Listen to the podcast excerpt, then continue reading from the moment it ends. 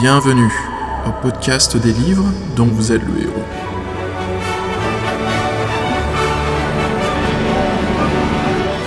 Épisode 27. Question sur l'univers des livres dont vous êtes le héros.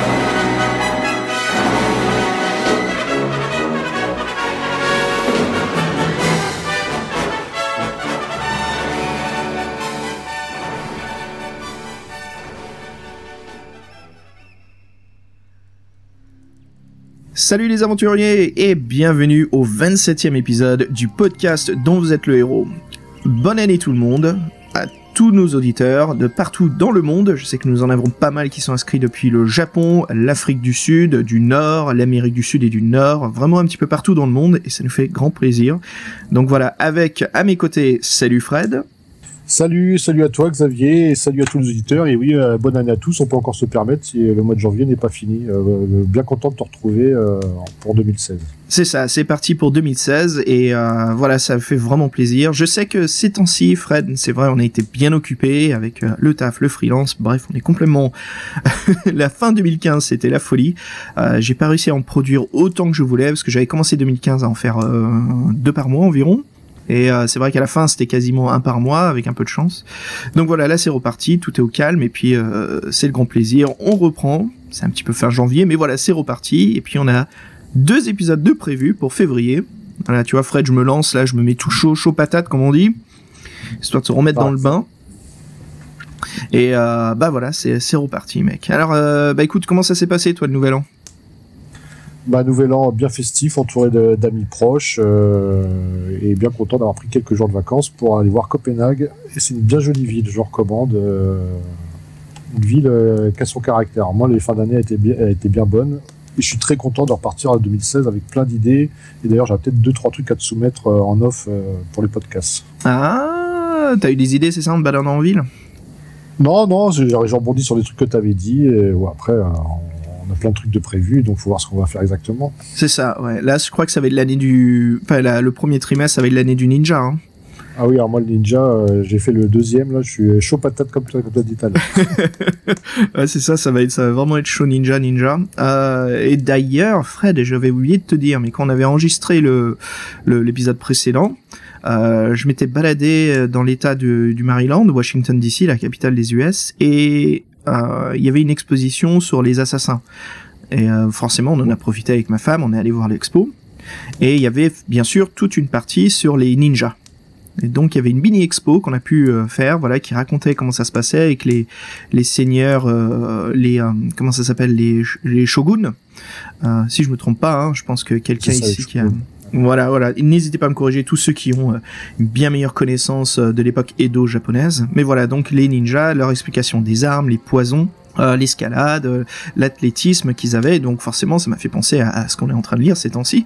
Comme quoi, on est assez proche de la réalité, sauf bien sûr tous les côtés démons. Mais ça, ça fait plus partie de la religion et puis des contes et légendes spirituelles japonaises.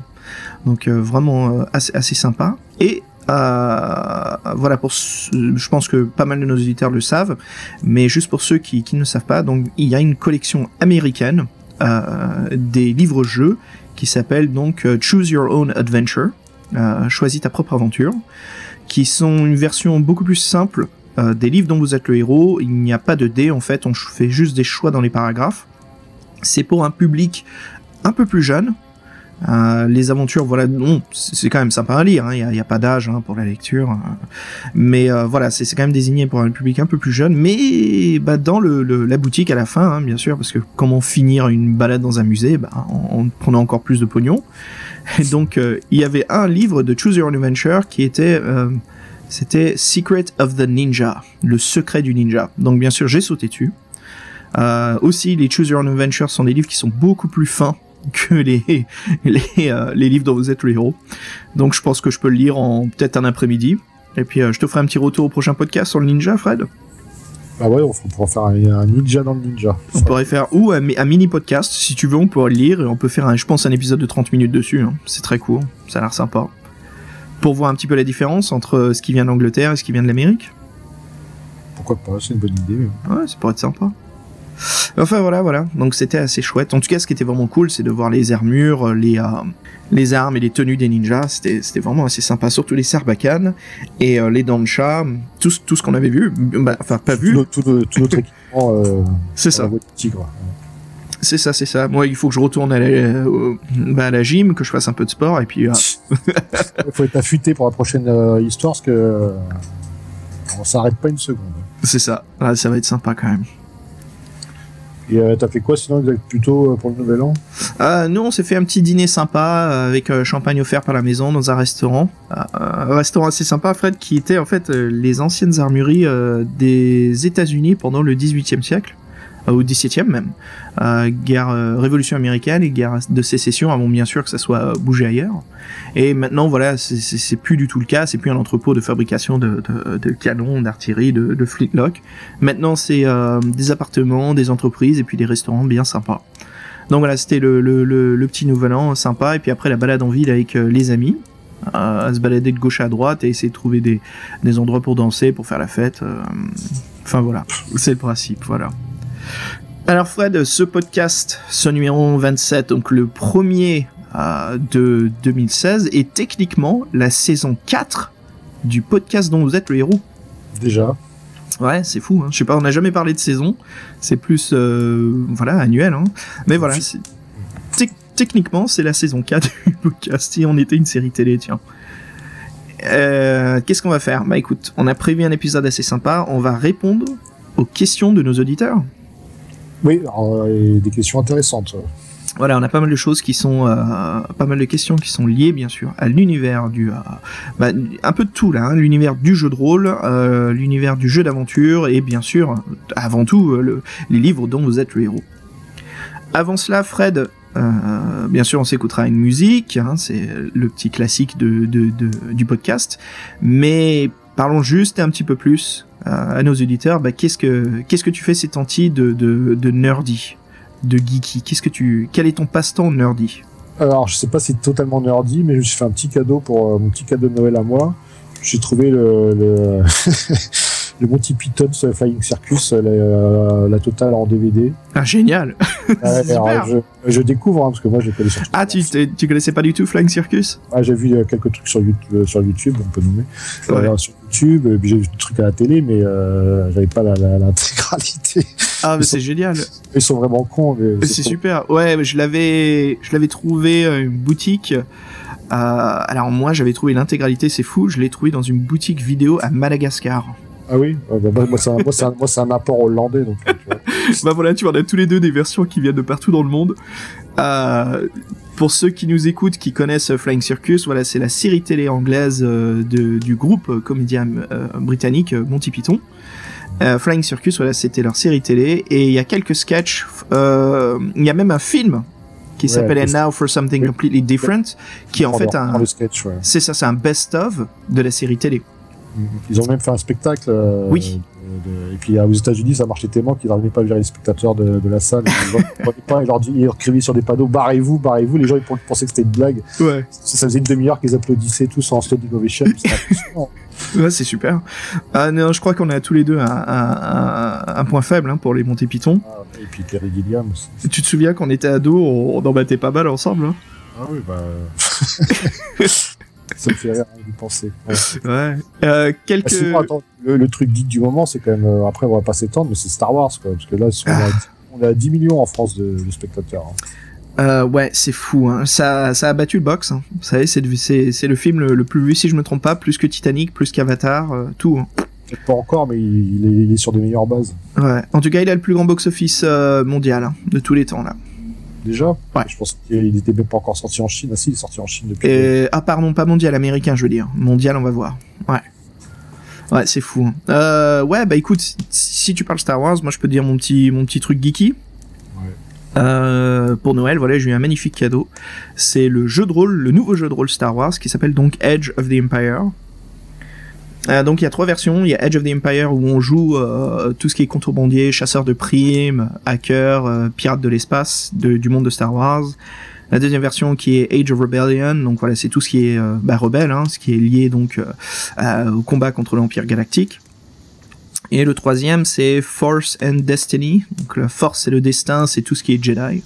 Et donc voilà, bien sûr, moi, ce qui m'intéresse le plus, c'est tout ce qui est chasseur de primes, contrebandier, homme de, de main, mercenaire, euh, voilà, c'est coloniste, tous ces, tous ces classes-là. Donc voilà, je me suis lancé au jeu de rôle. On le fait avec euh, une partie des gens. On a un mini club. On joue tous les deux semaines. Euh, le système de dés est très spécifique. On joue avec des dés qui ont des symboles. Euh, c'est assez différent. Si certains de nos auditeurs nous écoutent qui jouent, euh, voilà, n'hésitez pas à nous mailer hein, si vous voulez partager euh, des trucs et astuces, secrets, aventures. bref, Fred, moi c'est l'éclat total. Hein. là, ce, nouveau jeu de rôle, moi je trouvais, moi tu me connais, hein, je suis un affectionnados du système D6. Mmh. J'ai pas du tout accroché au système D20 de Wizard, si je me trompe pas, Wizard of the Coast. Mm. Euh, je l'ai trouvé trop lié au préquel. Je suis pas très fan de, de, de ces Star Wars là, mais euh, je suis pas fan aussi du, du système qu'ils avaient pour évoluer les personnages. Donc, cette version là de euh, Fantasy Flight, j'adhère complètement. c'est un éclat total. Et voilà, si vous aimez être maître du jeu ou juste écrire des aventures, les voir développer devant vous avec vos joueurs, c'est un système parfait. Les dés sont faits pour évoluer la narration euh, des, euh, de l'aventure. Donc c'est pas des dés si vous voulez à points pour vous dire si vous si vous réussissez ou vous ratez votre action. C'est plus des dés qui vont vous dire si vous réussissez dans quelles conditions et est-ce que quelque chose de bien ou de mauvais on sort en même temps. Donc c'est très très spécifique. Euh, c'est vrai que là, raconter rapidement, c'est difficile, mais croyez-moi, voilà, si vous voulez essayer un nouveau système vraiment innovant et vous êtes joueur de jeu de rôle, je vous conseille vivement Edge of the Empire ou l'un des deux autres, hein, du, nouveau système Star Wars. Enfin voilà Fred. Donc ça c'est mon truc euh, nerdy du moment. L'éclat total. Alors sur ce, on s'écoute une petite musique et puis c'est parti C'est parti mon kiki.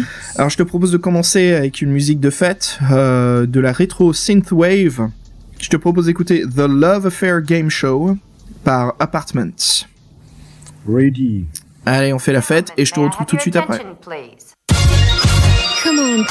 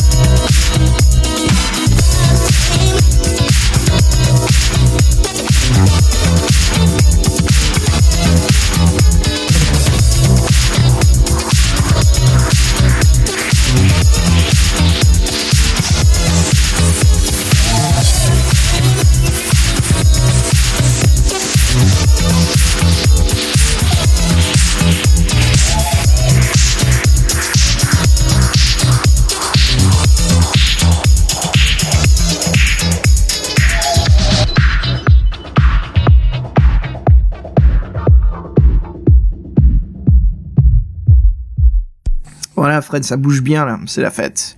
Et euh... je me sens au bord d'un à bord d'un Tie Fighter. ok, vas-y. Le, le nouveau, c'est ça? On, on, est tous les deux dedans? C'est ça, double pilote. On espère qu'on va pas s'écraser quand même. Hein. No crash today. No crash today. Euh, Fred, c'est parti, les questions? Les questions. Allez, première question de l'un de nos auditeurs. Et voici. Comment rendre l'ambiance si particulière des premiers livres dont vous êtes le héros? Description, péripéties, lieux connus, personnages récurrents, etc. sur une table de jeu de rôle classique type Donjons et Dragons, et en l'occurrence Pathfinder. Cela fait plusieurs fois que j'ai tenté de recréer l'émerveillement que j'ai éprouvé face à mon premier livre sorcellerie euh, à de jeunes joueurs. En tant que MJ, ce fut impossible. J'ignore pourquoi. Les nouvelles générations sont-elles blasées et saturées de références med-fan que l'on n'avait pas à l'époque? Bonne question, franchement. Euh, alors, il y a, moi, je pense qu'il y a, ça tient à deux, à deux choses déjà. Hmm.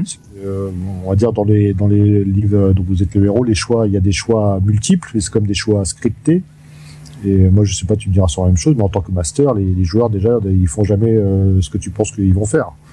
Donc déjà, ça peut être une première réponse qui fait que les situations euh, des livres dont vous êtes le héros, elles se reproduisent pas exactement dans les jeux de rôle, c'est que les bah, tes joueurs, ils ont peut-être, euh, ils ont d'autres façons de réfléchir que, que des choix scriptés. Donc il y a toujours des, inconnus.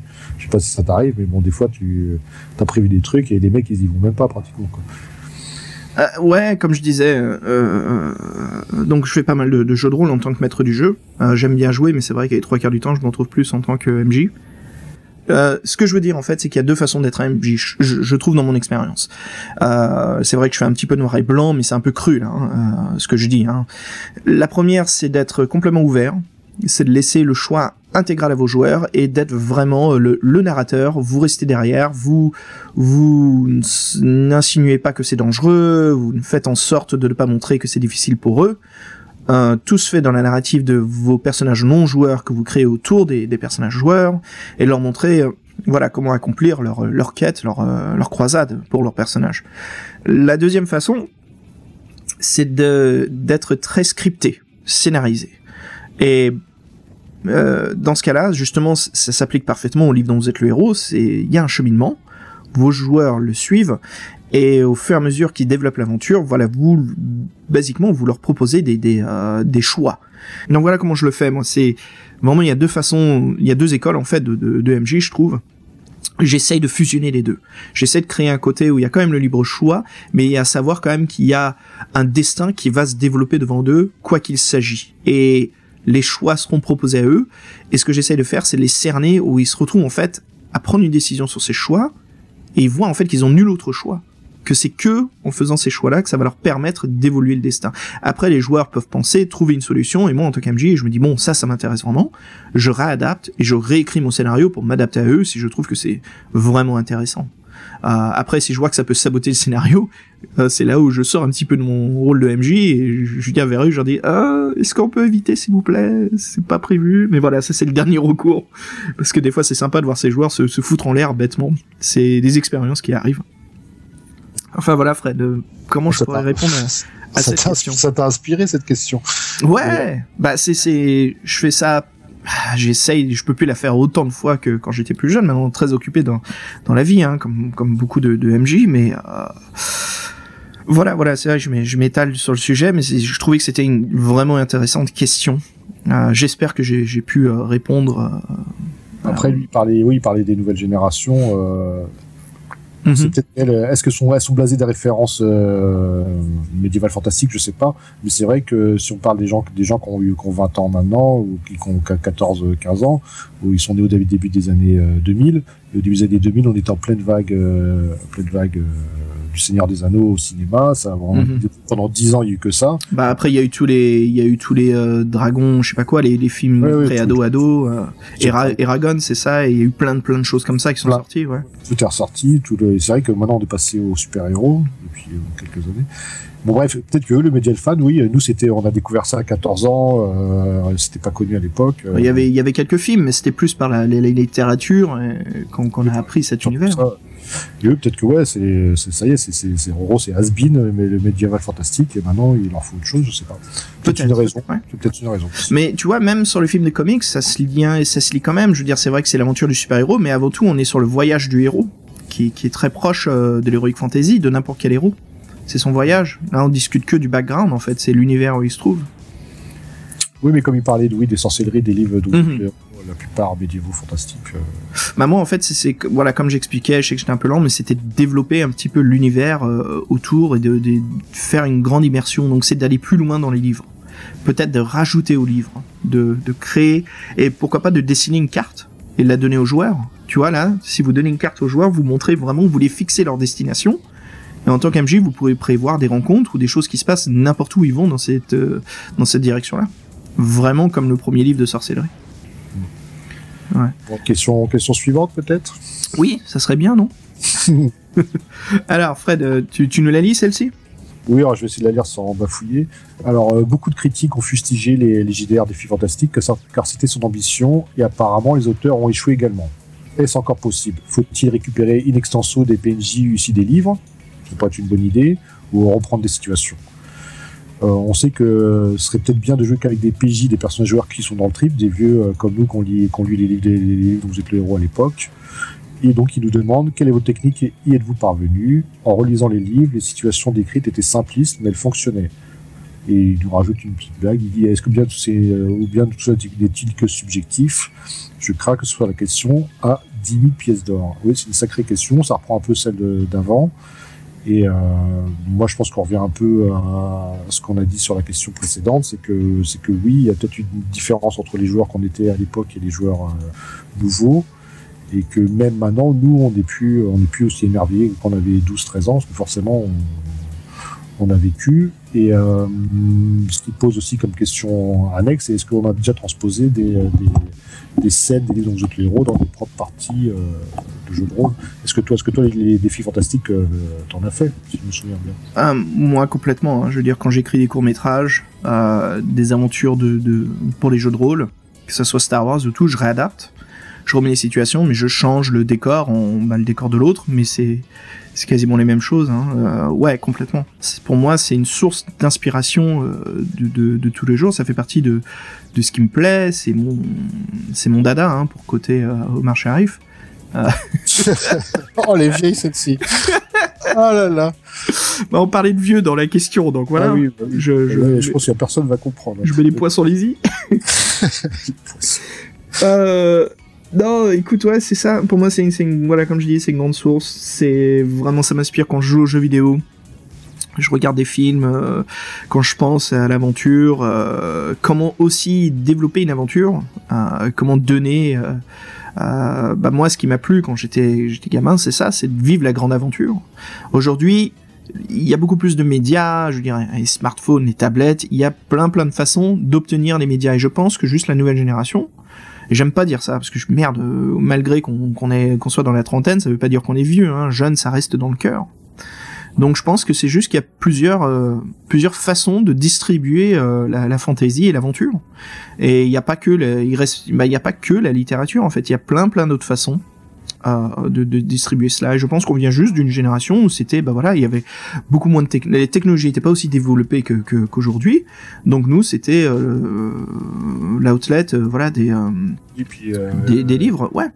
Mais je, je pense. Avant, la communauté, c'était assis autour d'une table. Maintenant, la communauté, c'est ceux à qui t'es relié. Euh, ouais, mais elle, elle, est énorme, la communauté, maintenant, parce que ça, ça, ça, chatte en ligne. Je veux dire que ça soit sur Reddit ou à des sites de jeux de rôle. Faire, un jeu de rôle, c'est quand même plus simple de s'installer autour d'une table. Ouais, et c'est beaucoup plus facile maintenant d'organiser une partie de, de jeux de rôle ou euh, de, de jeux de plateau, euh, Heroic Fantasy, science-fiction, euh, dans un coin, un bistrot, un club de jeux de rôle chez soi. Hein. C'est beaucoup, beaucoup plus facile. Je trouve qu'il y a beaucoup plus d'accès et de communication qu'à l'époque. Mais alors, sinon, euh, dans la question, il parlait des critiques sur les JDR des films fantastiques. Euh. Écoute, moi, je, suis vraiment étonné parce que je trouve que c'est euh, un jeu de rôle très très sympa. oui, les règles sont très simples, mais cela ne veut pas dire que ça rend l'aventure simple. C'est juste que ça permet, voilà, d'être beaucoup plus, avoir une réponse beaucoup plus rapide sur nos actions. Après, je trouve ça vraiment, je, trouve ça vraiment bizarre que ça a été critiqué parce que je trouve le, jeu excellent. Je, je joue pas autant, mais euh, c'est pas parce que ça me plaît pas autant que cela. Hein. Je veux dire, on reprendra cette année des, des podcasts jeux de rôle. Fred, t'en feras partie. Bah, comme oui, je, ça m'avait bien plu euh, les podcasts, euh, parce que ça m'avait bien fait marrer d'écouter celui-ci. Et ouais, et puis euh, du coup, ce serait une partie en ligne, euh, ça Ouais. serait sympa. C'est ça, ouais, on se fera ça par Skype. Donc, Euh, euh, mais ouais, moi, je, moi, je, euh, je trouve la question intéressante, mais je, je ne sais pas, euh, je sais pas comment faire parce que euh, je trouve, je pas qu'ils ont échoué. Moi, je sais pas. Le, livre, c'est, vrai que c'est pas un livre aussi grand que Donjons et Dragons et compagnie, mais je pense que ça, c'est juste parce que Donjons et Dragons a beaucoup plus parlé de lui. Elle a eu aussi une très mauvaise critique, hein, Donjons et Dragons quand c'est sorti. Euh, c'était vu comme euh, l'élément de Satan. Il y a eu toute cette histoire avec euh, comment il s'appelle le gamin qui s'est perdu dans les, souterrains de son école, James Dallas Egbert le troisième. Voilà, c'est ça. Il y a eu un détective privé qui a écrit un roman dessus, William Deere. Après, il y a Ronald Jaff qui a écrit Mazes and Monsters. Il y a eu toute cette réputation diabolique. Hein. Je veux dire, fran- franchement. Défi fantastique a une critique peut-être, euh, je sais pas en fait, j'apprends, je savais pas qu'elle avait une mauvaise critique, mais contrairement à d'autres jeux de rôle, euh, je trouve qu'elle est très minime, ça va encore quoi. C'était détriment celle de Donjons et Dragons au point où ils ont dû sortir une deuxième édition, donc Advanced Dungeons and Dragons Second, pour justement nettoyer le côté satanique qu'ils avaient et ajouter beaucoup plus de choses qui étaient moins euh, diaboliques, c'est comme des démons, des spawns, euh, des hellspawns sur les couvertures et compagnie. C'était plus euh, l'heroic fantasy à la, à la Conan le barbare, à la, même à la comment ça s'appelle, à la Pandra, à la Pendragon en fait. Que ouais, c'était plus euh, le, le roi Arthur que oui, euh, euh, que, que le, le côté un petit peu donjon et euh, tu sais les souterrains lugubres voilà ça, ça avait beaucoup changé hein. chevalier. pendant que je trouve que merde défi fantastique c'est c'est génial que j'aime beaucoup l'univers de de bah, d'Alancia je trouve vraiment sympa Bah, il semblerait que ceux qui y joué n'ont pas, n'ont pas surcréé les ambiances qu'il y avait dans les, dans les livres. Alors, serait, euh, je sais pas, comme on n'a pas testé. c'est toujours un investissement du maître du jeu pour cela hein. Ouais. Et puis, euh, faut, avoir un groupe réceptif aussi. Des fois. Bien sûr, il y a beaucoup de choses. Hein. Je veux dire, c'est c'est euh, c'est une recette spécifique, hein. Hein, pour le dire. au- voilà. C'est il faut vraiment que tout soit fait pour qu'il y ait une immersion euh, parfaite, positive. Après, euh, moi, moi, je trouve le système bien sympa, très simple. Moi, j'aime bien ça. Moi, je trouve ça super. Donjons et Dragons, c'est chouette aussi, mais euh, je t'admets que ouais, c'est un peu trop complexe des fois. euh, c'est pas difficile à comprendre, mais mon Dieu que ça en fait des modifications. Ah, Il y a beaucoup beaucoup de choses à retenir. Bah, écoute, euh, bah, on se fera un défi fantastique la prochaine fois, puis je te donnerai mon opinion. Ouais, vas-y, vas-y. Mais pour moi, écoute, ouais. Je pense que c'est ça, c'est un grand travail euh, d'émulsion du groupe et du MJ. hein. C'est quelque chose, euh, comme tu disais, toi, c'est il faut que ça soit réceptif. Bon, bah, on, a, qu'on a bien parlé de jeux de rôle, on va peut-être parler des livres dont vous êtes le héros en ça. avec, la- avec la prochaine question. Tout à fait. Allez, Fred, voici la troisième question. Que pensez-vous des prix appliqués sur certains livres? Très cher pour certains. Est-ce justifié? Et quelle est votre politique sur ce sujet? Oh, la question difficile, là. euh, je collectionne les livres, mais c'est pas mon passe-temps principal. C'est vraiment secondaire. Dès que je peux, je vois un livre que je n'ai pas, je chope, mais je pars pas trop souvent à la recherche. Pendant un moment, je faisais l'année dernière parce que je voulais compléter euh, des collections que je préparais pour le podcast. En effet, il y a des personnes qui se permettent de poser des prix ahurissants sur certains livres, euh, complètement insultants même, je trouve, aux, fans, et d'autres qui comprennent tout à fait la situation, qui proposent des prix euh, complètement justifiés. Et euh, souvent ces gens-là sont ouverts à faire des deals euh, du genre bah, je t'en offre un autre ou je te fais les frais. de- Mais moi en fait j'ai eu beaucoup de, de, de, de, bonnes situations et sur les prix j'ai rencontré pas mal de gens. Mais j'en ai vu aussi pas mal euh, sur le groupe Facebook Fred. Euh, quand je voyais des choses ahurissantes, j'hésitais pas à le poster juste pour, euh, pour rigoler un peu. Je dis mais c'est pas possible. Mec qui vend l'intégrale de sorcellerie à 150 euros, non mais faut arrêter là. c'est bon. Et ils sont même pas en état mint. Donc, euh, qu'est-ce que je pense des prix? Bah, ça dépend du, du vendeur, mais euh, sur certains, ceux qui ont la cote assez haute, est-ce que c'est justifié? Ah, bah c'est une cote. C'est comme n'importe quel collectionneur. Normalement, la cote elle est justifiée par oui, surtout s'il y a une remontée euh, moderne de, de collection, de qui refait surface, qui se déniche un petit peu. Forcément, ouais, ça va, ça va, ça va rechercher beaucoup plus, comme Star Wars. hein. Star Wars est ressorti au cinéma, donc tout ce qui était un petit peu à, à de petites sommes de collection, maintenant commence à, à grimper, à grimper. C'est souvent le cas. Donc euh, c'est la fonction de la marée. Et pour moi, c'est normal, c'est justifié. C'est ça l'univers de la collection. Oui, c'est ça, c'est l'univers de la collection. Euh, normalement, après, les cotes, elles sont justifiées par la rareté. Euh, je, sais pas des- je sais pas s'il y a des bouquins qui ont été moins édités et réédités que d'autres, ou qu'il y en a qui sont meilleurs. Il y a toujours des mystères dans les, dans les collections. C'est ça. Les grands aficionados, ceux qui connaissent les histoires euh, des livres dont vous êtes le héros, justement savent quels sont les plus rares, quels sont les plus difficiles à obtenir et pourquoi la cote est justifiée à ce tarif-là. Mais c'est un grand débat, c'est un grand sujet que j'ai déjà eu euh, avec pas mal d'autres fans des livres dont vous êtes le héros. C'est toujours ce côté, euh, mais c'est ridicule que ça soit cher, ou c'est normal, euh, ou c'est pas normal. C'est comme ça, hein, quand, un, quand un objet n'est plus publié et qu'on peut trouver une version avec une faute d'orthographe sur la couverture, il y a eu que 500 exemplaires, bah, il y a une faute d'orthographe. Normalement, ça vaut rien, c'est que dalle. Mais comme c'est un objet de collection, pour certains, la cote peut augmenter rare parce que bien sûr, s'il y a de la recherche, bah, il y a des gens qui vont se permettre d'augmenter le prix. Hein. C'est comme la pochette verte de Ride the Lightning. tu vois, voilà, parfait exemple. voilà. Euh, Et donc, euh, la question suivante, quelqu'un nous demande euh, combien d'exemplaires avez-vous dans votre collection perso? Voilà, je, je sais pas, j'en ai pas mal. Euh, Ça a compensé alors. Ah, J'en ai pas mal parce que j'ai aussi des éditions américaines euh, qui sont vraiment intéressantes. Il y en a, eu très très peu. Et euh, j'ai quelques versions euh, britanniques de Puffin, mais j'ai aussi des, euh, j'ai deux types de d'éditions de, de loup solitaire. J'ai les tout nouveaux là qui sortent, le 20, 21, 22, puis j'ai aussi les versions américaines et anglaises. Fred, j'en ai un peu partout là dans mon bureau. Euh, je, je sais pas, mais j'en ai pas mal. Voilà, j'ai aussi les jeux de rôle, hein, tout ce qui est euh, Black Sand, les premières éditions qui étaient en petit format.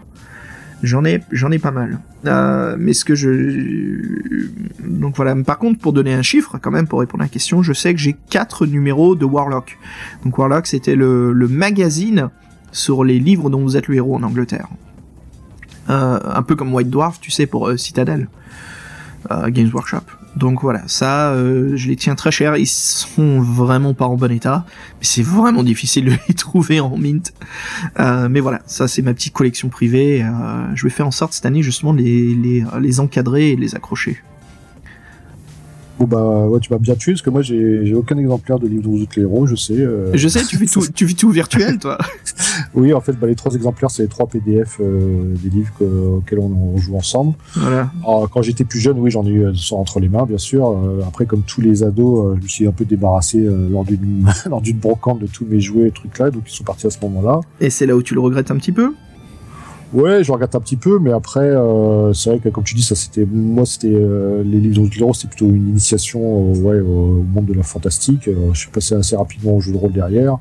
Et puis moi, le problème de la collection, c'est que j'ai déjà mon père qui était collectionneur et que j'ai une masse de livres de science-fiction, d'Eric Fantasy euh, qui m'encombre. Alors, j'ai pas la, j'ai pas la place de faire une, de débuter moi-même une collection. T'as as une excellente collection de folios, c'est ça, non? J'ai lu Ah oui, j'ai présence du futur, euh, tout, euh, pas mal d'éditions différentes. Euh, J'ai tellement récupéré de trucs là que je t'avoue là, c'est euh, certains qui sont encore en carton. Mais ouais, donc euh, moi les, les bouquins, j'ai déjà plus la place d'en stocker. Donc, euh, et, euh, mais oui, un petit regret d'avoir d'avoir débarrassé de ces, ces livres à l'époque, surtout si maintenant il y en a qui valent cher. euh. Bah Ah, ouais, ouais. Non, mais c'est non, mais c'est c'est comme il y, a- il y a un retour, c'est un truc que j'avais euh, auquel je m'étais pas j'avais pas pensé pendant des années. Et puis voilà, c'est avec le podcast, euh, j'y reviens avec plaisir parce que c'est vrai que c'était quand même bien fait. Mm, mm. Ouais. Alors, prochaine question, Fred. Comment expliquer l'intérêt pour les livres dont vous êtes le héros, leur désintérêt apparent et leur retour maintenant uniquement de la nostalgie? Donc ça revient à ce que tu disais là juste Ah, avant. bah oui, en fait, euh, juste à l'instant. euh, euh, oui, puis moi je pense aussi qu'on on en a parlé un peu plus tôt aussi, c'est l'espèce de vague euh, Heroic Fantasy qu'on a eu pendant 10 ans là, euh, Mhm. qui a un peu peut-être remis les gens là-dedans, qui a fait découvrir ça à de nouvelles personnes. Après ceux qui avaient joué au livre dont vous êtes les héros, bah, s'ils étaient fans de, sont, sont devenus fans du Seigneur des Anneaux, les films, ils se sont peut-être dit tiens ouais je faisais ça, c'était sympa. Et puis en les reprenant, bah, ils se sont dit bah tiens c'était vachement bien fait, on- même maintenant je me marre bien et ouais c'est, je crois que c'est, c'est- est-ce que c'est de la nostalgie ou est-ce que c'est, euh, c'est on abandonne nos jouets puis on les récupère un peu plus tard, je sais pas euh, si c'est comme ça ou Mhm. comme c'est des comme c'est des trucs qui sont qui sont excellents, qui sont bien faits, qui voilà, ça, ça marche. C'est tout simplement parce que les, livres ont une valeur intrinsèque parce que c'est un bon produit, euh, comme un bon film ne vieillit pas ou euh, un, tableau ne vieillit pas. euh, voilà. Ouais, très bien dit ça. Ouais. Je trouve c'est ça. Moi aussi, je pense qu'il y a un autre truc qui vient en jeu. C'est aussi que la génération qui a grandi avec ces livres ont maintenant des enfants. Et donc c'est la génération où ces enfants-là maintenant ont l'âge où ils lisent, ils s'instruisent, et donc forcément les parents font découvrir les livres à leurs enfants, ce qui crée une nouvelle génération de fans. Peut-être. j'ai vu ça, j'ai vu, ça sur, le, sur la page Facebook des livres de. C'est vrai que c'est, quand c'est comme ça, c'est vraiment sympa.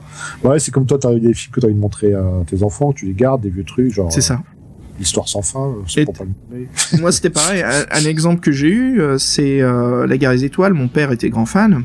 Euh, il avait gardé les VHS et puis un jour, voilà, je m'intéressais à Star Wars. J'étais vraiment jeune. Hein et on a regardé euh, tu sais un nouvel espoir et donc bah, en fait moi c'était un peu le bazar j'ai commencé par l'empire contre-attaque puis Retour du Jedi puis un nouvel espoir donc dans le désordre, mais c'est pas grave parce que chaque film peut se voir individuellement. Mais voilà, c'est en fait il m'a partagé son son euh, voilà son plaisir et en fait moi j'étais très réceptif à ça. C'est quelque chose qui me plaisait beaucoup aussi. Et tu vois, bah, ça a fait un fan de, Star Wars moi aussi. Donc euh, je verrai comment ça se passe avec euh, mes enfants plus tard. On verra. Mais je pense qu'il y a une part de ça qui joue. Donc la le, passage en fait de l'intérêt si si si les enfants aiment ça aussi. Euh, donc voilà, d'une génération à une autre. Et comme tu dis aussi, hein, une belle pièce d'art, ça ne vieillit pas. Bah quand c'est un bon truc, euh, oui. C'est ça. Donc je pense que ça joue aussi des gens qui connaissent pas du tout les livres-jeux, qui vont découvrir le sorcier de la montagne de feu en 2020 et peut-être qu'ils connaissent personne autour d'eux, je pense que s'ils sont, s'ils aiment ça, ils aiment l'aventure et ils vont découvrir ce livre solo, peut-être voilà, ça va découvrir en eux. Et puis c'est des gens après qui vont connecter avec d'autres groupes pour justement discuter, en parler. Donc euh, c'est immortel comme produit. Donc euh, je pense que c'est juste qu'on est, euh, peut-être c'est une montagne russe, hein, tu sais cette vague. Il y a une montée, une descente, une montée, une descente, ça sera comme ça pendant pas mal d'années. Hein. Ouais, mais c'est comme tu dis, il y a peut-être une question générationnelle, parce que comme on disait, c'est mhm. sorti dans les années 80, donc nous on a découvert ça un peu en retard en France euh, début 90. Euh, voilà, 90.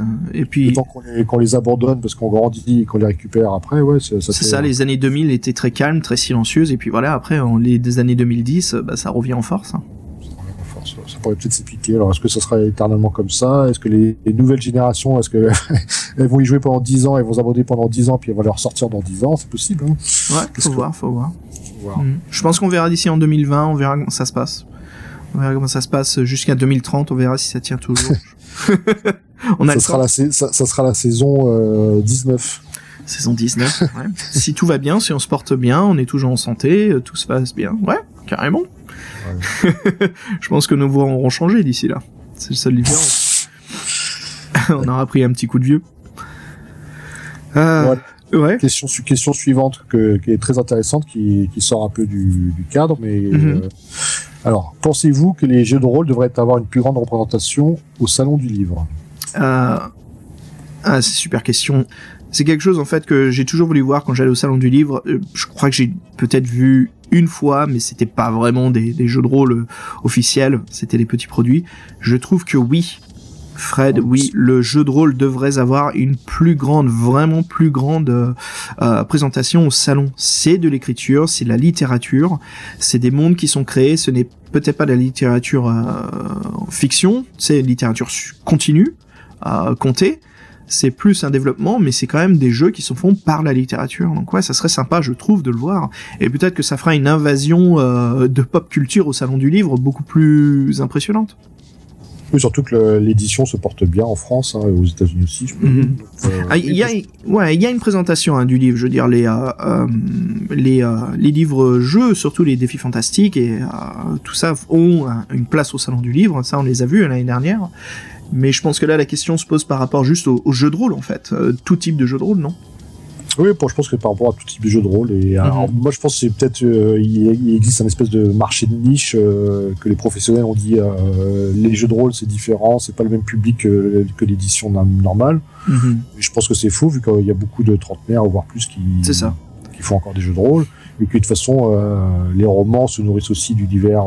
De, voilà, il y a des romans sur des jeux de rôle ou des divers de jeux de rôle donc tout ça, ça se croise, ça se croise un petit peu. Ça, ce serait normal que ce soit représenté au même endroit. Après, il y a l'univers étendu des jeux de rôle. Hein, tu sais, les, les, voilà, les contes et les fictions qui sont racontés. Euh, il y a la même chose pour Loup solitaire. Il y a eu les adaptations narratives continues de, euh, de bah, du, du, monde de Loup solitaire. Euh, beaucoup de choses comme ça. Donc ouais, c'est juste Donjons et Dragons. On fait ça aussi. Il y a puis les, les royaumes oubliés. Ce qui vient de l'univers de Donjons et Dragons, ouais. Même Shadowrun, il y a eu des romans. Hein. bien sûr, ouais, ouais. Donc ouais, c'est pour moi c'est ouais, ça serait sympa d'avoir euh, une plus grande présentation. Ça serait chouette parce que ça permettrait de découvrir euh, deux mondes qui sont un peu séparés et de les unir en un et voir toutes les toutes les possibilités, euh, bah en fait tous tous les produits qui sont euh, liés justement au livre. Mm. Mm. Alors prochaine question, Fred. Avec la nouvelle génération de jeux vidéo, pensez-vous que l'adaptation des livres dont vous êtes le héros ferait succès à la vente? Alors moi j'ai une question euh, sur la question. Ouais. Parle d'adaptation euh, vidéo, de genre jeu vidéo, d'adaptation de, oui, d'adaptation de, de livres en jeu vidéo, c'est ça? Je crois que c'est ça, ouais. En fait, c'est l'adaptation des livres-jeux en jeux vidéo. Hmm. Ah oui, c'est vrai que ça a été fait à l'époque, on en avait parlé. Mhm. Alors maintenant, euh, Amstrad, que Commodore, il y a eu plein d'adaptations, ouais. Spectrum, Ouais. on pourrait faire, on pourrait faire, oui, on pourrait faire des super euh, jeux de rôle euh, first person là, avec des aventures. Mhm. Bah, nous, l'année dernière, on avait parlé beaucoup de, de Dark Souls. Donc voilà, ce, ce fameux jeu euh, ultra difficile, Dark Souls. Les développeurs du jeu l'ont dit, hein, qu'ils sont fans des livres dont vous êtes le héros, surtout les sorcelleries de Steve Jackson. Donc euh, Dark Souls, c'est un peu une extension de, de sorcellerie. Hein. C'est complètement le même le même univers, le monde. On en avait parlé beaucoup ça euh, dans un précédent podcast euh, qu'on est grand fan de Dark Souls. Euh, Il y a Dark Souls 3 qui sort, donc il y a un petit peu on le voit. Euh, Est-ce que ça ferait succès à la vente? Dark Souls est un très grand succès à la vente. Je pense que de ressortir des jeux comme des jeux d'aventure, des point and click comme on dit, je pense que ça, ça marchera énormément aussi. Il y en a beaucoup en indépendant euh, sur Steam que vous pouvez retrouver, un petit peu moins quand même sur les consoles, plus sur le PC. Et je pense que les jeux de plateforme, des adaptations marcheraient complètement. Euh, surtout que là, il y a donc euh, Tin Man Games qui est en train d'adapter le Sorcier de la Montagne de Feu. C'était un, un, un Kickstarter euh, euh, qui a été réalisé avec grand succès. Et donc ils vont, ils vont adapter le jeu en jeu de plateau figurine tout en 3D. Sympa ça. Ouais. de- C'est du tour par tour, non? Je, je pense que ça va être du tour par tour. Je pense qu'ils vont complètement innover et changer le, le- la façon dont se développe l'aventure. En fait, la- le, techniquement, les règles du jeu. Donc, on va voir, ça, ça- en gardant bien sûr le même scénario. Donc, on a des exemples en point and click déjà, on a des exemples euh, en complet 3D, hein, euh, vu à la troisième personne, et voilà, avec Neil, on a aussi bah, des versions avec euh, un gameplay complètement différent, jeu plateau. Donc, je pense que oui, ça ferait complètement succès à la vente. Donc, des livres à adapter complètement. La, saga sorcellerie a un petit peu son image de Dark Souls. Mais d'autres aventures comme les loups solitaires, bah loup solitaire aussi a une version jeu, c'est un peu une version mélangée sur euh, tablette, euh, Android et iPhone. Il y a le jeu loup solitaire qui est donc un combiné de euh, livres dont vous êtes le héros avec paragraphes et les scènes d'action en fait sont un mini-jeu euh, de, de voilà de synchronisation de, de pointage sur l'écran avec le doigt de, de j'allais dire clic mais c'est pas vraiment ça de, de tapement avec l'index, voilà, qui euh, qui innove bien sûr le système de combat. C'est plus des dés en fait, tout dépend des stats, des skills et euh, l'équipement et les armes qu'on a. Donc on est un petit peu en fait, on le retrouve un peu. C'est vrai que c'est pas sur une grande échelle, mais euh, au moins on le voit. On voit que oui, c'est complètement réalisable, c'est des succès. Euh, donc on verra comment ça se passe. hein. Comme là, il y a un, retour en force euh, des livres dont vous êtes le héros. Peut-être qu'il y aura des euh, adaptations indépendantes en différents types de produits, de jeux. Si la licence est bankable, ils vont peut-être faire un partenariat avec un studio de développement. et puis, C'est sais pas, ça. Bah tu sais, peut-être le studio de Dark Souls 3, euh, ils vont rencontrer Steve Jackson, il va dire bon, on veut faire l'adaptation 100% de sorcellerie, et ça sera un DLC ou j'en sais rien, tu vois. Oui. Pourquoi pas Pourquoi pas, pourquoi pas Innover le gameplay aussi, changer, de, juste... euh, Bref, oui. Allez, prochaine question, Fred.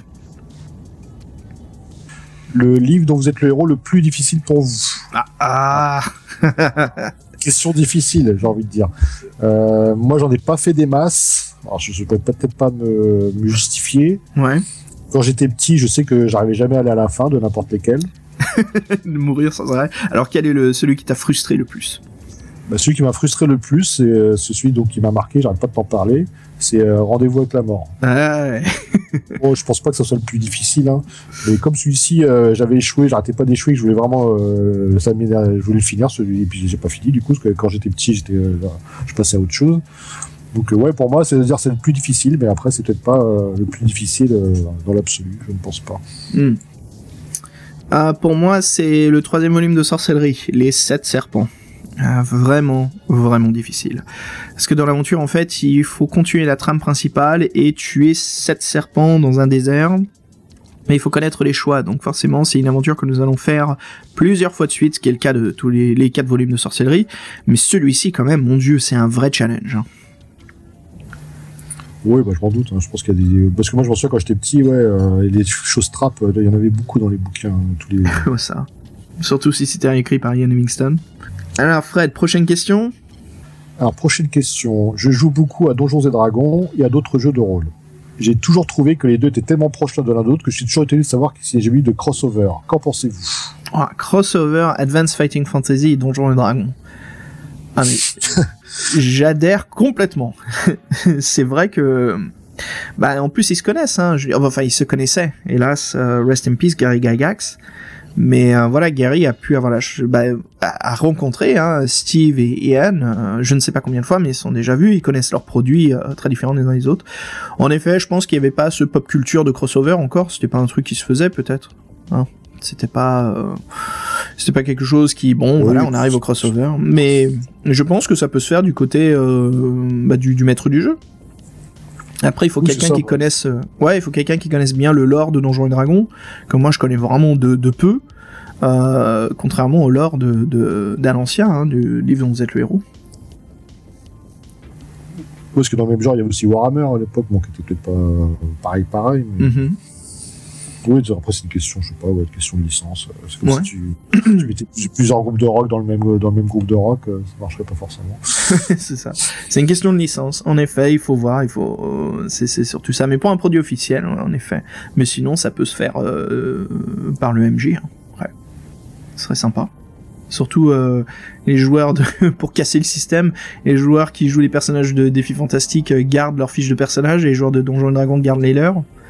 Ah bah ça, ça, bah, impossible. Surtout que dans le système de défis fantastiques, il n'y a pas d'initiative. Hmm. Donc ça sera intéressant, ouais. Voilà. Allez, prochaine question, Fred.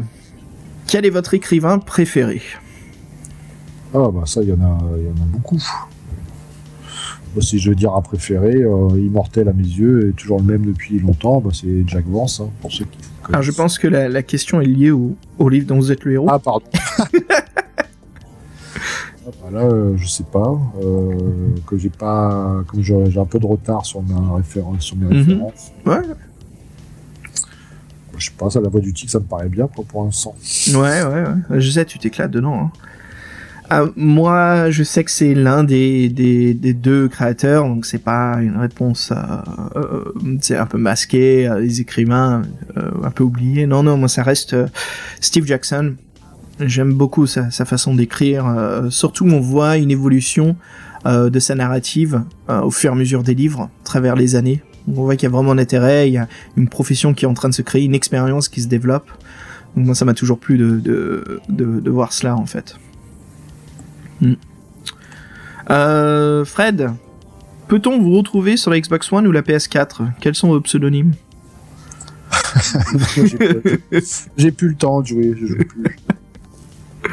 Euh, c'est difficile de trouver du temps. Moi, je suis sur la PS4. Donc, euh, mon pseudo, c'est Pluton Live, Pluton comme la planète, et Live comme euh, en direct. Donc voilà, si vous voulez jouer à Borderlands, quelque chose comme ça, n'hésitez pas. Euh, je risque de pas toujours être en ligne, mais voilà, c'est toujours un plaisir de, de jouer, de rencontrer ses fans. Fred, on arrive à la fin des questions. À part le jeu de plateau Talisman, pensez-vous que d'autres livres de la bibliothèque devraient être adaptés en jeu de plateau? Alors ça c'est cool, parce que c'est vrai que euh, le jeu de plateau, voilà, Talisman est, lié hein, euh, au défi fantastique, c'est plus les illustrateurs, parce que bien sûr ça revient au, Games Workshop, à, Warhammer. euh, ouais, moi je trouve que ça serait cool, peut-être en jeu de cartes, tu sais les, jeux de cartes Living Card Games, donc qui sont très connus chez Fantasy Flight comme... comment ça s'appelle euh, Il y a le jeu de cartes Star Wars, il y a aussi le jeu de cartes là, qui est comme Shadowrun, euh, Net, Netrunner. Donc euh, un jeu de cartes d'évolution où on a nos héros. Tu sais qui suit un petit peu, je sais pas si tu si as vu, mais il y a un jeu de cartes dans The Witcher 3 qui est très très euh, très intéressant. jeu. Ouais, c'est un jeu dans le jeu, très complexe. Donc moi je pense qu'il y aura succès, c'est sûr. C'est vrai que pour être plus réaliste là-dessus, pour que ça accroche, euh, ça accrochera peut-être aux fans, hein, mais ça sera le grand public qui fera les différences à, la vente. avec des boosters, c'est des extensions, parce que voilà, il faut bien qu'il se fasse de l'argent aussi, la compagnie mais c'est de faire euh, des règles en fait qui sont intéressantes et de d'immortaliser et de créer des personnages intéressants. Après les règles, j'en sais rien. Je pense qu'il y a, en effet, avec euh, les systèmes de jeux modernes, il y a, complètement euh, de quoi réaliser. Là, il y a un vaste univers étendu, déjà développé, donc là-dessus il n'y a pas de souci. Mais moi, la question, c'est je me, je me pose, est-ce que tout une adaptation en jeu de plateau serait forcément un univers médiéval fantastique? Bah si c'est les livres dont vous êtes le héros, je pense que malgré qu'il y en ait de la science-fiction, c'est quand même la majorité des livres, c'est quand même l'heroic fantasy. Ouais, mais c'est vrai que, ce, ouais, que l'Heroic Fantasy c'est bien, mais ce serait peut-être euh, innovant euh, de faire un, jeu de plateau qui soit pas dans cet univers-là justement. Ou alors pourquoi pas un jeu de plateau où on joue des collectionneurs des livres dont vous êtes le héros. Et le but c'est de... non sérieux, le, but, le but c'est de collectionner. C'est trip pour la, le, livre, le Lotus Noir, le livre que personne n'a. C'est ça, c'est ça. En fait, c'est très difficile et en fait, il faut collectionner. C'est le premier qui collectionne tous les livres qui gagne. voilà, bien sûr, il y a plein de cartes différentes, il y a différents types de vendeurs, il y a les gris, il y a l'arnaqueur, il y a le, cool, il y a la brocante. La brocante, c'est la chance. Peut-être que dans la brocante, tu trouveras des doubles ou tu trouveras bah, l'élément rare à 1 euro. J'en sais rien. Donc voilà, la carte brocante, c'est tout le monde est toujours fou quand l'appareil, c'est merde, oh putain. Bien sûr, le premier arrivé, le premier servi. C'est souvent comme ça. Pourquoi pas hein Alors, la dernière question, Fred. La dernière question, comment protégez-vous vos livres rares dans votre collection? Fred, toi, je pense que t'en prends grand soin hein, de tous tes livres. Bah déjà les livres, oui, il faut qu'ils soient. Bah là j'en ai quelques-uns à la cave, c'est pas bien, mais oui, les livres, euh, bah faut les stocker euh, comme à la bibliothèque François Mitterrand. Bah si tu les mets à la cave, ce que tu peux faire, c'est mettre du sel au sol. Hein. Tout au long du mur, tu, tu verses 4-5, euh, tu sais, comment dire les petits euh, j'allais dire des tonneaux les petits euh, les petits barils là de, sel. Ouais les capsules de sel. Ouais, après on pu euh, j'espère pouvoir les mettre tous entiers dans dans une bibliothèque tantôt. Mhm. bah ouais ouais. Moi pour les ça a plus être pour les collections des livres dans les héros. Les plus rares en fait j'achète des c'est des boîtiers en fait PVC et il y en a certains qui sont UV anti UV protection UV voilà, contre la lumière du soleil, hein, très pratique pour les, livres, parce qu'avec le, soleil, voilà, si ça tape un petit peu, ou la lumière même artificielle hein, euh, qu'on a dans le bureau, ça, bien sûr, ça délave les couleurs. Donc j'achète ces petits boîtiers, en fait c'est pas pour les livres, c'est des boîtiers pour des cartouches de Super Nintendo. Et en fait, ouais, les boîtiers Super Nintendo sont la dimension parfaite pour euh, n'importe quelle des éditions des livres dont vous êtes le héros. Donc voilà, j'ai euh, l'œil d'émeraude, euh, et puis j'ai d'autres classiques que j'aime beaucoup, comme le loup solitaire 28, euh, la cité de l'empereur, que, j'ai en, voilà, dans ces boîtiers euh, PVC protégés. Donc anti-poussière, anti-soleil, anti-lumière, qui les protège. Et je mets en fait, tu sais quand on achète des produits, on a des petits sachets de gel là, anti-humidité. Ouais, ouais, le silice. Le silice, donc voilà, je mets un petit sachet de silice en même temps dans la boîte, euh, derrière le, livre, hein. comme ça quand je le pose sur un stand, ça fait joli, c'est tout beau. je sais que tu es très précautionneux. Hein. C'est une bonne, bonne technique, à mon avis, là, ils peuvent traverser un siècle euh, sans en comprendre. C'est ça, voilà, c'est bien les protéger. Donc le boîtier PVC, le silice, et puis euh, voilà, protection, et prenez-en soin. Pas obligé de, les enfermer dans l'obscurité, hein. on peut les exposer, il y a des produits faits pour. Donc voilà, si vous voulez, oubliez pas, c'est le format Super Nintendo qui est parfait pour les boîtiers. Mais est-ce que tu dirais donc que tes livres dont vous êtes les héros, c'est tes livres les plus rares Oh, c'est une bonne question. Est-ce que c'est mes livres les plus rares? Ah. Dans ma collection, ouais. Je pense que c'est mes livres les plus rares. Je pense pas que la première édition de Dune française euh, ait une cote intéressante. ouais, oui. Voilà. c'est possible. Hein. Possible, ouais. Faudra regarder.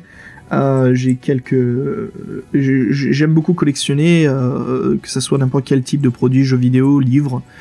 Euh, donc j'ai quelques collecteurs, mais euh, j'étais un mec. Euh, mais si tu veux un petit top 3, j'ai une première édition du cinquième volume des, du comics des Tortues Ninja américains, avec la signature de Eastman dessus, donc qui est l'illustrateur. j'ai aussi j'ai un jeu Famicom assez rare, Wizardry, qui est en mint, et euh, alors la, connerie, Fred, je crois que ça va te faire rire, ça. J'ai une copie Mint jamais ouverte, toujours dans son boîtier en Sky, du premier jeu vidéo pornographique de l'Atari de, 2600. voilà. N'importe quoi.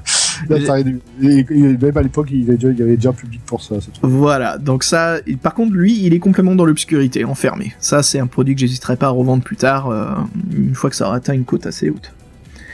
Euh, voilà. Oh, j'ai aussi un Super 8 de la Garde des Étoiles. Un Super 8. Ouais. bah, je pense que ça, ça, oui, ça, ça va. C'est déjà plus intéressant. voilà, donc dans son boîtier, protégé dans la bibliothèque, tout au fond, dans l'obscurité, avec un petit sachet voilà, de, de sel au-dessus pour l'humidité. Enfin voilà. Bah Fred, euh, Pour la collectionnite. c'est ça. On arrive à la fin là? Ouais, on arrive à la fin des questions. Alors, euh, voilà, comme ce courrier, bien sûr, c'était en général un très grand courrier des lecteurs, mais à la fin, on a donc du courrier des lecteurs qui ne sont pas des questions. Je te propose qu'on finisse sur ces mails. Donc, le premier de Gauthier, qui nous écrit, euh, bah en fait, j- un petit, petite introduction pour le mail de Gauthier. Donc, l'épisode précédent, tu sais, on avait dit, euh, voilà, si vous voulez de la promotion, on vous aide, hein, si vous êtes écrivain, euh, n'hésitez pas. Donc voilà, nous, Gauthier nous écrit par rapport à cela. Et euh, moi, ça me ferait grand plaisir de lui faire un petit peu de promotion pour son livre. Donc voilà, il nous a écrit un petit euh, un paragraphe, euh, quelques petits paragraphes euh, en lui parlant d'un des livres. Donc, le mail de Gauthier. La malédiction de Baskerville est sortie en décembre dernier chez Megara. Création amateur, pas de l'autopublication. Disons de la micro-publication. On peut voir ce jeu comme une suite de la série Épouvante de Brennan. C'est surtout une parodie du fameux roman Les chiens de Baskerville de Conan Doyle avec des ninjas en plus. Un titre alternatif envisagé était d'ailleurs Baskerville et les ninjas. Ça aurait constitué une meilleure accroche avec le recul. Ajoutons un Holmes avec des pouvoirs surnaturels, Watson lui se contente de trouver son courage au fond de la bouteille, et la parole enfin donnée aux chiens de Baskerville plutôt qu'à ses opposants. On peut en effet jouer l'intrigue dans la peau d'un canidé infernal aussi bien que dans celle du détective bien connu. Euh, Gauthier, merci beaucoup. Moi, ça me fait grand plaisir de parler de ton livre. Donc voilà, euh, La malédiction des Baskerville. Euh, c'est sûr que celui-ci va faire partie de notre programme 2016. Euh, complément vendu, les chiens Baskerville qui causent avec des ninjas.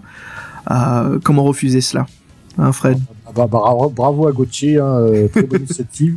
En plus, moi, Conan Doyle, j'adore, donc euh, c'est avec plaisir, oui, qu'on se penchera sur son aventure. On pourrait même faire le- peut-être dans le, le mélange avec le suivi pour les enfants et euh, Mhm. sur la voie des ninjas. ou- La voix des ninjas. euh, le secret du ninja. le secret ninjas. Ouais. Alors, bravo, bravo à Gauthier. Ouais. Ouais. Euh, ça me Ah, fait rebondir sur une, cho- sur une chose que je t'avais, euh, quand tu avais dit ça dans le dernier podcast, ça m'a fait réfléchir et je m'étais dit pourquoi nous, euh, en tant que podcast dont vous êtes le héros, on ferait pas un micro livre dont vous êtes le héros aussi? Ouais, Qu'on complètement. Qu'on ferait partager aux lecteurs. Euh, ouais, en plus, je connais pas mal de logiciels qui nous aideront là-dessus, qui sont déjà conçus, codés. Donc, tout ce qu'on a à faire, c'est de taper les, les paragraphes. Euh, bien sûr, la première chose à faire, c'est de prendre une, euh, un- comment ça s'appelle, un tableau, tu sais, un marqueur effaceur, et de construire déjà la, la carte. Euh, une fois qu'on a le scénario, et puis ouais. Enfin, bref, bref, je connais toutes les techniques, Fred. Oui, ça sera avec grand plaisir qu'on écrit un livre ensemble. Ah, ce sera un bon challenge, ça. Là, ça, ça me botterait bien de faire ça. C'est ça. Donc, on va s'aspirer un peu, et puis on se fixe l'objectif euh, fin 2016. Oui, ça me paraît raisonnable. Ok, vas-y, c'est parti. Bon, Alors, le Ah, mail, bon. ouais. Pardon, excuse-moi, Fred, je te coupe la parole. Excuse-moi, dis-moi. je disais juste que ça me faisait plaisir. Bah ouais, ouais, on est motivé là, c'est cool. T'as vu, et en plus, ça c'est en live. Hein. L'idée est née dans le podcast. C'est cool, c'est cool. Alors, le dernier mail euh, que nous avons reçu, le fan mail, donc de Christophe. Alors, Christophe, euh, grand fan de notre podcast, qui nous dit justement continuez comme ça, j'ai hâte d'écouter le podcast réel sur la voix du tigre, qui reste l'un de l'une de mes séries fétiches. Pensez à la série Haute Tension, super pouvoir avec la nuit du, euh, avec la nuit du météore et Masque jaune qui reprenait le principe de sorcellerie mais avec des super pouvoirs. Concept retrouvé dans Rendez-vous avec la mort, défi fantastique pour lequel j'ai plein de souvenirs aussi. Les Hautes Tensions étaient blindés de références pop aux comics. On y croisait même un Bogdanov et un clone de Nick Fury et du Shield. Les frères Bogdanov. Voilà. Euh, donc, on y croisait même un Bogdanov et un clone de Nick Fury et du Shield. Les frères Bogdanov. Voilà. Euh, donc euh, Christophe, écoute, merci beaucoup de nous avoir écrit. Euh, euh, c'est clair qu'on est, on est heureux d'ailleurs, euh, content qu'on ait sorti euh, La Voix du Tigre, qu'on ait commencé La Voix du Tigre. Et donc, ça sera un plaisir pour nous de, de, de continuer là-dessous. Et tu vois, Fred, la petite référence pour toi, là, Rendez-vous avec la mort? Ouais, comme quoi ce livre, il me suit aussi. Hein. Je te dis, il m'avait marqué ceci. En plus, on est Ouais. en pleine période super-héros, euh, faut, faut le faire. Donc, on se penchera un petit peu cette année sur euh, Haute Tension. Je lirai un petit peu et euh, voir ce qui va se passer. Ah, c'est bien ce que tu dis en tout cas. Ouais, en effet, on est complètement dans la. Le cinéma, c'est la saga euh, super-héros, là. hein. Ouais, bah, J'espère que ça va se terminer. Normalement, ça dure 10 ans, les cycles au cinéma. T'es t'es fan, t'es pas fan, toi, c'est ça Ah, c'est vrai, j'en ai trop, c'est bon. Euh, moi, je suis très, je fais un podcast cinéma euh, sur euh, HCFR. Donc, on a, on a fait un podcast récemment. Moi, écoute, euh, ce qui compte au cinéma, c'est pas le genre, c'est plus euh, l'aventure, le, le conte, la narration qui nous est dit, Euh, l'aventure en fait, qu'on nous visualise. Euh, certains, je suis fan, d'autres, j'accroche pas. Euh, donc moi, tu vois, le, le deuxième Captain America, euh, j'ai trouvé excellent. Je sais pas si t'as eu la chance de le voir. Non, je sais pas. Enfin, je sais pas pourquoi je dis la chance, n'importe quoi. Euh, Euh, écoute, je te le conseille vivement, Fred. Teste, parce que ce qui se passe Ouais, là, je voulais le regarder un soir et puis non, j'ai regardé, j'ai regardé la bande-annonce, j'ai fait ah non, j'ai pas envie de regarder une boost pareil. Alors, ce que je, ce que je peux te dire, ce qui se passe dans ce cycle, c'est qu'il y a eu le cycle de l'excitation et de, on est passé à l'ennui et maintenant on est passé à la maîtrise. Donc maintenant, ce qu'essayent de faire les réalisateurs, c'est justement de ne plus faire oh on est un film de comics, mais de se pencher plus sur oui c'est un film de comics, mais voici l'histoire qu'on vous propose. Tu vois, il y a une concentration beaucoup plus affinée sur euh, l'aventure que sur le fait qu'on est un, Oh, un film de super-héros. Ils ressortent même euh, la, la série euh, Heroes, que, que, série. Ouais, ça n'a pas été annulé récemment ça? Je sais pas, j'ai vu des affiches partout. euh, Je sais, mais il me semble que ça a été annulé là. N'importe quoi. Ranquignol, les mecs. On verra. Il faut, il faut une couverture mondiale pour sortir leur truc et ils arrêtent au pilote, c'est ça Là, c'est le flip. Hein. C'est toujours mieux d'arrêter avant l'investissement. hein. Enfin, avant que l'investissement parte dans la production. Fred, avant de se quitter sur un morceau de, de rock'n'roll, euh, où est-ce que nos fans peuvent nous retrouver? Que- Comment ça? Ah, bah, Sur Facebook. Le mec trop fort Ok. Euh, sur, sur Facebook, sur Twitter, Oui, oui. Sur, notre, sur notre adresse mail qui est toujours la même, bureau at arrobase to-seti. C'est tout. je te jure. voilà, juste pour ceux qui ont vraiment besoin d'une officielle, et pardon, d'une officielle, n'importe quoi, euh, qui ont besoin d'adresse, voilà, n'hésitez pas à nous retrouver sur notre euh, Facebook euh, ToCity, to-ceti. Vous pouvez aussi nous retrouver sur notre site web pour nous écrire un mail, donc euh, euh, www.tau-ceti.org. Voilà, vous aurez accès donc à la saga, oh, slash, pardon, org slash podcast. Là, vous aurez accès à nous écrire des mails, aussi à regarder tous les tous les podcasts qui sont produits par l'association ToCity. Euh, vous pouvez aussi nous suivre sur notre Twitter ToCeti T A U C E T I underscore prod. Et vous pouvez aussi nous retrouver euh, sur euh, voilà ceux qui sont connectés à iTunes, voilà en tapant euh, LPDVELH, le podcast dont vous êtes le héros, et aussi sur Stitcher Radio. Voilà Fred. C'est un panorama complet de comment nous joindre. Sympa. Exactement. Faut, faudra que je le révise pour la prochaine fois. Pas de souci, moi ça m'a bien fait rire que tu le balances comme ça.